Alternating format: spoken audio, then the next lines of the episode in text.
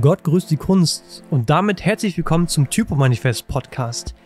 Hier ist heute die erste nullte Folge und ich möchte euch ganz kurz erklären, worin es in diesem Podcast gehen wird. Und zwar werden wir in diesem Podcast verschiedene Gestalterinnen rund um die Themen Typografie hören.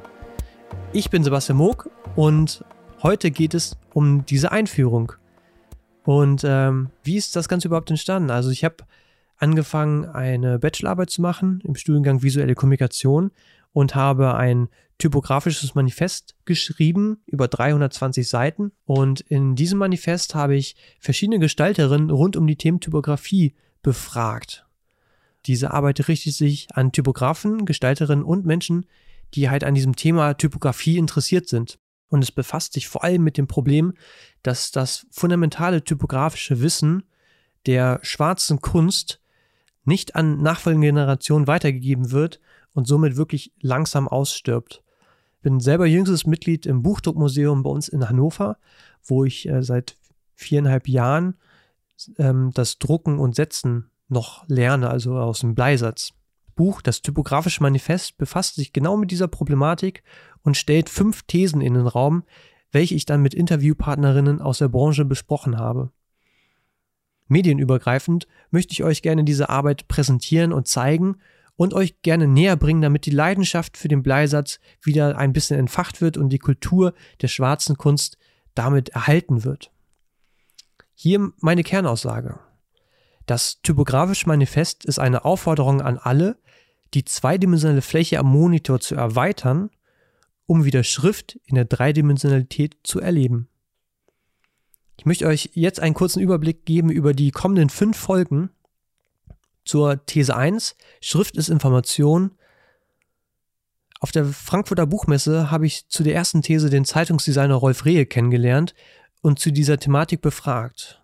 Wir sprachen auch darüber, ob Schrift nicht nur als reiner Informationsträger dient. These 2. Schrift ist Funktion. Mit Herrn Forstmann habe ich diese These in seinem Büro in Kassel besprochen und hinterfragt. Kann diese Wortgleichstellung eigentlich nicht auch auf alles bezogen werden und ist damit zu generell formuliert? These 3. Schrift ist Kultur. Durch seine jahrelange typografische Erfahrung habe ich mich in der P98a Berlin mit Erik Spiekermann über unsere Gesellschaft und deren Zusammenhang zur Schrift unterhalten. These 4. Schrift ist Entwicklung. Schriften haben sich schon immer verändert und den Ansprüchen der Menschen angepasst.